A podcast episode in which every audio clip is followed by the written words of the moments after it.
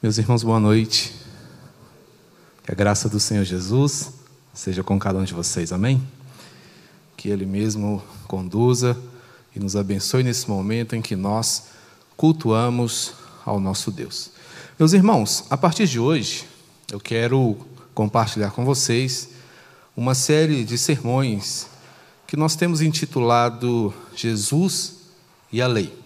Esses sermões estão compreendidos entre os versos 17 a 48 do capítulo 5 de Mateus. É um trecho, não é, do gracioso Sermão do Monte que Jesus compartilha conosco, e hoje nós vamos conhecer um primeiro, tá, que está entre os versos 17 a 20. Eu queria pedir a você, por favor, se coloque de pé, para que juntos façamos a leitura desta passagem e a partir de então reflitamos a seu respeito. Evangelho de Mateus, capítulo 5, do verso 17 ao verso 20. Que o Senhor tenha de nós misericórdia, nos, nos ajude, nos ensine, por meio da Sua palavra, a amá-lo, a adorá-lo intensamente. Vamos ler. Diz o texto: Não penseis que vim revogar a lei ou os profetas. Não vim para revogar, vim para cumprir. Leiam, por favor, o verso 18.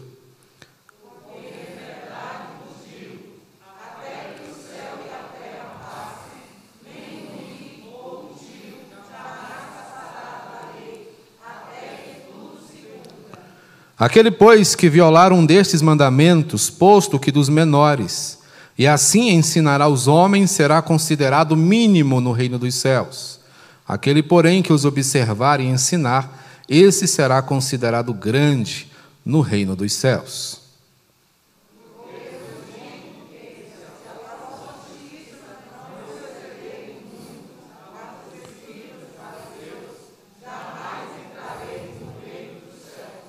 Juntos agora o verso 17 mais uma vez. Não penseis que vim revogar a lei ou os profetas. Não vim para revogar, vim para cumprir. Ainda de pé, oremos. Bendito Senhor e Salvador, estamos diante da tua palavra. Ó Deus, que privilégio maravilhoso temos nesse instante. Fala conosco em nome e por amor do teu filho. Amém. Sentem-se, meus irmãos, que Deus os abençoe, que vocês estejam bem na presença e na casa do nosso Senhor. Há uma história interessante não sei se verídico ou não, mas o seu teor atende bem ao propósito da nossa reflexão nesse momento. O menino e o imperador. O menino estava sentado junto ao portão que dava acesso à propriedade de seu pai. E naqueles dias, Napoleão Bonaparte estava empreendendo as suas batalhas, querendo conquistar o mundo. E então ele se aproximou com seus homens e queria cruzar aquela propriedade. Porém, o menino disse: Aqui não, aqui o senhor não pode passar. Napoleão então ficou zangado e disse: Menino, eu sou o imperador, me deixe passar, abra o portão. E o menino, muito educado, tirou o chapéuzinho e disse a ele assim: O senhor vai querer que eu desobedeça meu pai? Esse portão está fechado, aqui ninguém passa, porque foi assim que meu pai determinou. Napoleão então virou-se para os seus homens e disse: Olha, dei-me mil homens como este menino, e eu conquistaria o mundo todo. E foi-se por outro caminho. É interessante observarmos como a obediência impacta vidas. Aquele menino tinha uma ordem expressa de seu pai, e para ele, nenhuma ordem seria mais importante do que aquela. Como filhos de Deus, irmãos, qual consideração temos pelos mandamentos do Senhor? Como filhos amados do Senhor, quanto peso possui em nosso coração o que ele determina para nós? Jesus está diante aqui de um contexto bem interessante que nos chama a atenção porque à medida que Jesus prega, à medida que Jesus anuncia o reino do Senhor, se levantam contra ele homens que se diziam defensores da lei, defensores da verdade, e começam a chamá-lo de perturbador. Os escribas e os fariseus veem em Jesus uma ameaça para as suas tradições, veem em Jesus uma ameaça para o seu status quo. E assim começam a lançar sobre ele algumas pejorações para que ele caísse no descrédito das pessoas. Mas Jesus, diante disso, olha, ele fala: Eu não vim para revogar lei nenhuma, muito pelo contrário, eu vim para cumprir a lei. Por isso, essa mensagem que eu trago a vocês tem por título Cumpra-se. Cumpra-se é um, uma fórmula de despacho, né, dentro do, dos conceitos jurídicos, onde o juiz determina que se execute uma decisão de sua parte. Depois das deliberações e do julgamento de uma determinada sentença, o que deve se fazer é cumprir o que foi estabelecido, o que foi determinado. E é justamente o que Jesus tem em mente quando ele segue ensinando as verdades recebidas de seu Pai. Cumpra-se aquilo que o Senhor disse, cumpra-se a sua vontade. Jesus é um defensor arguto da vontade do Senhor. Naqueles dias, os judeus tinham, dentro das suas percepções, algumas acepções acerca da lei do Senhor. Como eles entendiam a lei de Deus naqueles dias? Eram pelo menos quatro perspectivas. A primeira delas, para os judeus, a lei eram os dez mandamentos. Há uma outra perspectiva também, onde eles tinham como lei o Pentateuco, a Torá, os cinco primeiros livros né, do Antigo Testamento, que nós chamamos hoje de Pentateuco, porque são cinco livros que compõem a assim chamada Lei de Moisés. E também os profetas, os escritos proféticos, os escritos de Moisés e os escritos proféticos. Mas havia ainda uma quarta acepção, que era a lei oral, ou a tradição dos anciãos, e é esta quarta perspectiva que Jesus combate. Porque esta lei oral, ela não era fiel àquilo que o Senhor havia estabelecido na sua palavra. Esta lei oral constava de adições meramente humanas, adições que tinham por objetivo tão somente oprimir o povo, acrescentar à sua vida mais dificuldades, porque eram minúcias desnecessárias, eram pequenices que, na verdade, não tinham como objetivo atender à vontade do Senhor, mas apenas satisfazer o ego inflamado daqueles que se diziam defensores da lei. E é isso que Jesus está combatendo. É isso que Jesus está fazendo quando eles se levantam contra ele e o chamam de deturpador da lei. Jesus diz muito pelo contrário. Eu estou buscando exatamente resgatar aquilo que vocês distorceram. Eu estou buscando trazer de volta aquilo que vocês têm abandonado. E é por isso que Jesus chega com esta é, compreensão judicial e diz: cumpra-se. Primeiramente, uma lei que é irrevogável.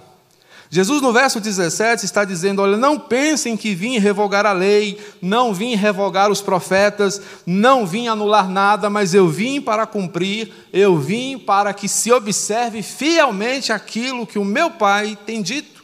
Sendo assim, Jesus apresenta a lei em sua essência. E quando pensamos aqui na essência da lei, nós estamos pensando no seu valor e na sua eternidade. Porque Jesus, quando fala da condição irrevogável da lei, ele está chamando a atenção das pessoas para a condição essencial do seu Pai, que é o nosso Deus. Devemos compreender, meus irmãos, as questões legais aqui, nesse primeiro momento, como respeito e reverência. A lei, ela mostra-nos tudo sobre Deus. A lei vai chamar a nossa atenção para uma percepção exata, inequívoca da pessoa do Senhor. A lei também vai nos falar tudo sobre o homem, sobre o nosso próximo, vai orientar-nos sobre como devemos nos relacionar com aqueles que estão ao nosso redor, que é a questão do respeito, e vai falar também sobre tudo a nosso respeito. Ela vai chamar a nossa atenção sobre o que é viver uma vida pautada na autenticidade e também na renúncia. Pois se temos em mente o agradar ao Senhor e respeitar o nosso próximo, é preciso que muitas vezes renunciemos a nós mesmos, pensemos um pouco mais, contemos até dez, respiremos fundo, para que possamos viver de forma equilibrada e adequada com o nosso irmão. Portanto, o significado de justiça, conforme o pensamento grego vigente na época, era esse: justiça significa dar aos homens e a Deus o que eles merecem.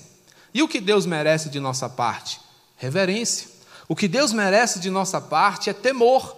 O que Deus deseja receber de mim e de você é um respeito infinitamente maior. É uma atitude reverente, é uma atitude consagrada. E aos homens, o nosso respeito. Quando você respeita alguém, você está imbuído de uma compreensão legal da vontade do Senhor que Ele tem para nós. Portanto, para Jesus o que importa não é meramente o sacrifício, mas a misericórdia. Não é simplesmente atender a um cerimonial, mas entender o seu significado. E o significado dos sacrifícios era a misericórdia do Senhor. Não é meramente o legalismo, esse conjunto de leis, essas adições.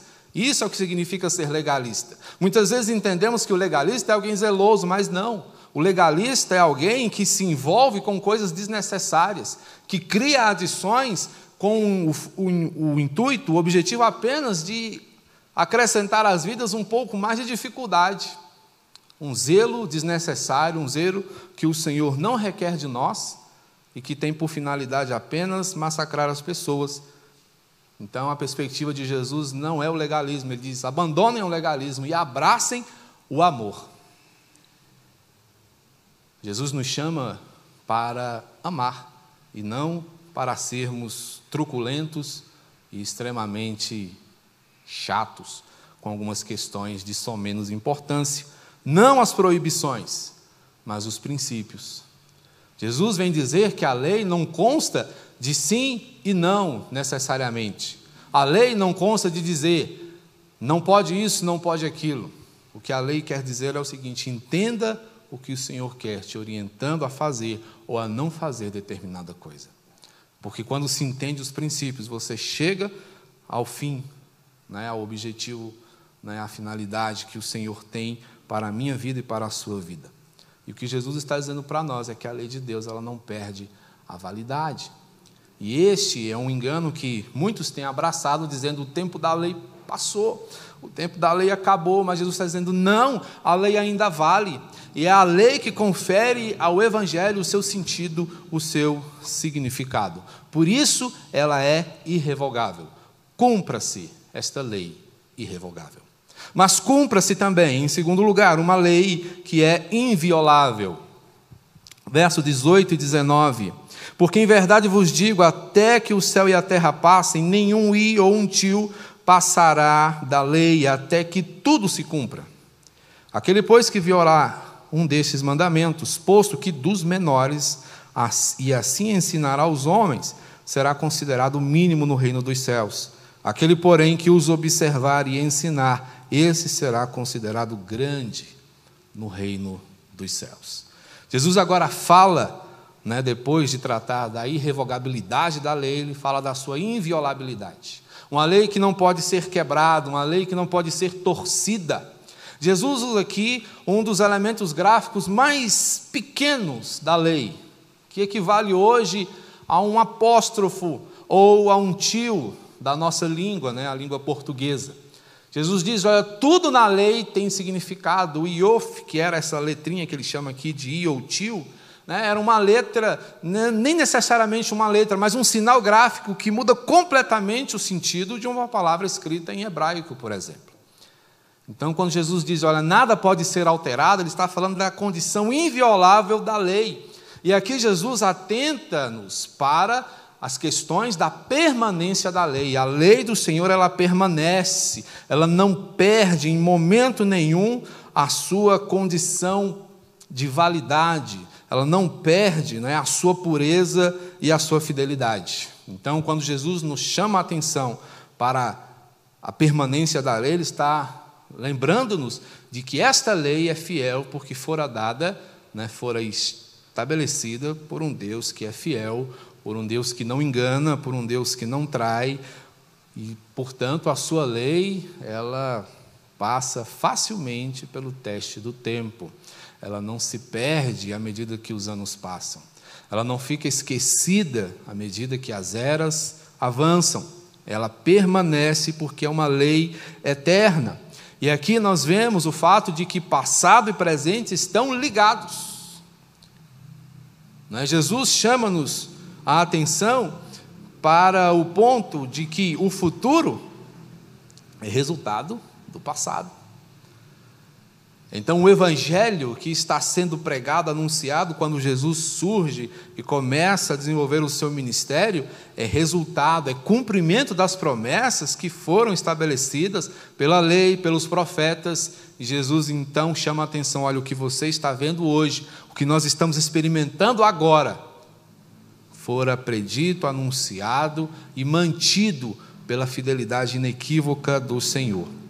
Portanto, o Evangelho encontra seu sentido exatamente na lei. Se você é daqueles que ignora o Antigo Testamento, saiba que o seu aprendizado acerca do Novo estará comprometido, porque ambos testamentos complementam-se. É uma única verdade, é a palavra do Senhor mostrando que Deus é o mesmo ontem, hoje e sempre será. Então a lei dá sentido ao evangelho, porque ele ela, né, aclara as nossas necessidades. A lei, ela nos acusa, ela aponta as nossas falhas, ela mostra as nossas necessidades, exatamente para que reconheçamos que dependemos da graça do Senhor. E quem vai dizer que somos dependentes da graça é a lei. É ela que vai mostrar-nos o quanto nós somos carecentes de todo o cuidado e orientação do Senhor. Não dá para você viver sem um ou sem o outro. Ambos são necessários. Portanto, a lei ela vai cobrar a nossa dívida com o passado.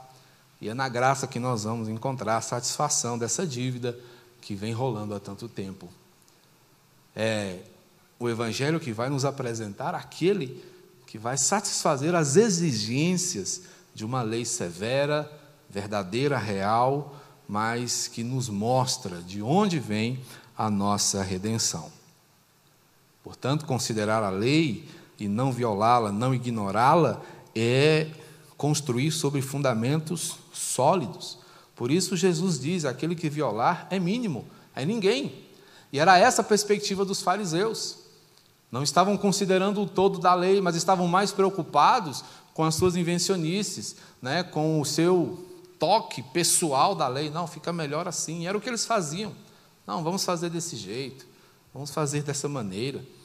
Fica mais né, agradável. Só que com essas adições, com essas distorções, eles desconsideravam o autor da lei, desconsideravam aquele que fez a lei, que era o Senhor. Portanto, a lei de Deus não perde a sua qualidade. Se ela não perde a sua validade por sua questão irrevogável, ela não perde por sua condição inviolável a sua qualidade. Ela é rica, é poderosa e cheia de valor. Cumpra-se, portanto, esta lei irrevogável. Cumpra-se a lei inviolável. Cumpra-se também uma lei que é infalível. Verso de número 20. Porque vos digo: se a vossa justiça não excederem muito a dos escribas e fariseus, jamais entrareis no reino dos céus. Portanto, Jesus agora está dando um tom prático para esse primeiro aspecto da sua relação com a lei. Qual o valor? Qual o objetivo? Qual a finalidade? E aqui Jesus mostra a lei em sua condição benevolente. A lei é altamente benéfica, ela tem como objetivo, não é, abençoar a vida do homem. Ainda que ela nos aponte as fraquezas, ainda que ela aclare nossas necessidades, tudo isso é feito com o propósito de nos proteger. Não é? Muitos temem a lei, mas a lei, quando obedecida, quando seguida fielmente, ela é abençoadora. Portanto, a lei tem esse propósito também de abençoar e proteger aqueles que a respeitam, aqueles que a seguem, aqueles que, aqueles que a consideram. E esses, na concepção de Jesus, são os grandes, grandes no reino de Deus, grandes diante do Senhor. Portanto, a intenção aqui é mostrar a sua eficácia e o seu propósito. Jesus agora caminha para uma perspectiva mais prática da lei e assim ele nos faz o desafio do amor. Agostinho de Hipona é quem vai nos dizer algo muito interessante sobre isso, porque ele diz: ame a Deus e faz o que quiser. Ame ao Senhor e faça o que você quiser. Isso parece muito atraente quando observado de uma maneira é, superficial, porque parece, puxa, eu amo ao Senhor, então Ele vai me permitir fazer as coisas do meu jeito, de jeito nenhum. Porque quando você ama, você está comprometido. E se você está comprometido, o seu propósito agora não é fazer do seu jeito, mas fazer do jeito que agrada o objeto do seu amor. E se Deus é o objeto do seu amor, tudo que você fizer, seja em pensamento, ações ou palavras, serão feitos com o objetivo de agradá-lo, de torná-lo feliz, de fazer com que ele reconheça ou perceba o quanto você de fato o ama. Portanto, o que Jesus chama-nos aqui a pensar é sobre a responsabilidade que recebemos por meio da justiça de Cristo Jesus. Quando justificados por eles, nós somos responsabilizados pelo seu amor. O amor é altamente responsável. O amor não é, de forma nenhuma, é,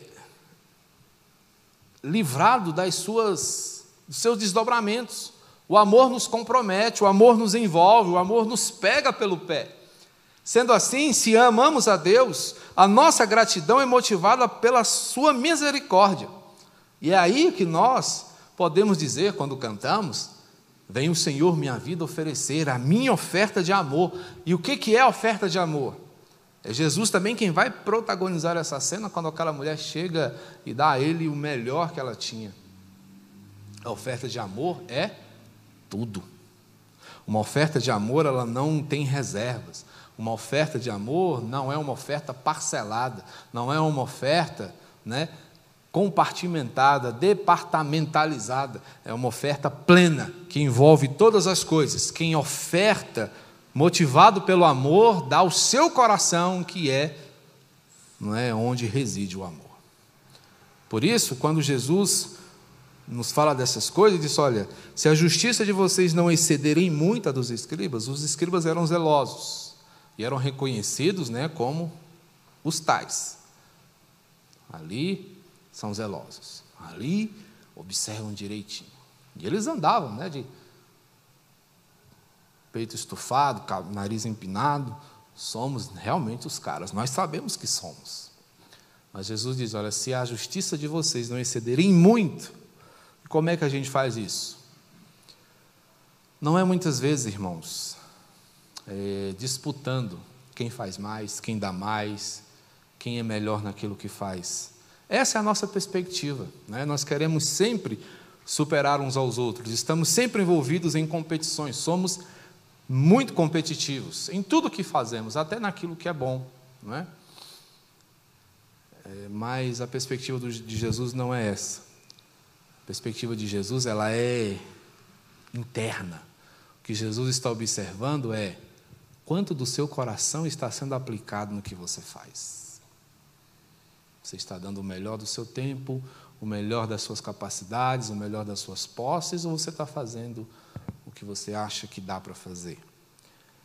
Porque a perspectiva do legalismo era essa. Eles tentavam não é, encher a vida de minúcias, de coisinhas, para dizer nós estamos fazendo o melhor que podemos. Mas ainda assim, eles tinham limites. Quando, por exemplo, eles pensavam, ah, não vamos, sei lá, trabalhar. Aí o que é trabalhar? É carregar algo. O que é carga? Eles começavam a pensar: não, carregar um copo é uma carga? Ou será que menos que isso? É isso que o legalismo faz. Deixa a vida enfadonha, deixa a vida difícil, impossível de agradar, porque o legalista ele é tão complicado que tudo que faz para ele ainda é pouco. Você pode se matar se você fizer 99,9, o 0,1 que falta rebenta com tudo. É isso que o legalista acaba fazendo. Ele tira a beleza de tudo. Porque ele limita as coisas a essas pequenas coisas.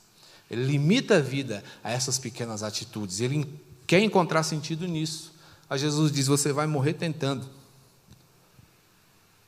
O legalista não consegue ser grato. O legalista não consegue ver os acertos. Ele só enxerga o problema. Era isso que Jesus estava vendo acontecer. Por isso que o povo vivia oprimido. Por isso que o povo olhava para Jesus e falava assim: o Senhor agora vai nos libertar desse povo, não é? Aí Jesus chega e diz: Vou, nós vamos fazer assim, ó. Não vamos anular a lei, vamos cumprir. O problema não é a lei, o problema é em quem acha que defende a lei. A lei é boa, é perfeita, como vimos hoje pela manhã. O problema não estava na aliança, mas naqueles que estavam envolvidos na aliança. Por isso, Jesus traz uma aliança perfeita. E é isso que Jesus mostra. O legalismo é limitado, mas o altruísmo, esse é ilimitado. Quando você age regido pelo amor, você não encontra limites, porque suas motivações são orientadas pelo amor. Suas posturas são adequadas ao amor. Sua vida é consagrada pelo amor. E aí a coisa ganha contornos muito mais intensos.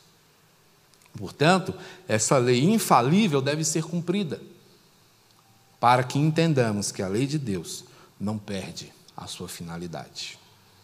Ela atinge os seus propósitos, porque ela não perde sua validade, mantém a sua qualidade e atinge os seus propósitos. Ela chega aonde ela tem que chegar. Portanto, cumpra-se. Não ignore a lei do Senhor, porque é uma lei irrevogável, inviolável e infalível.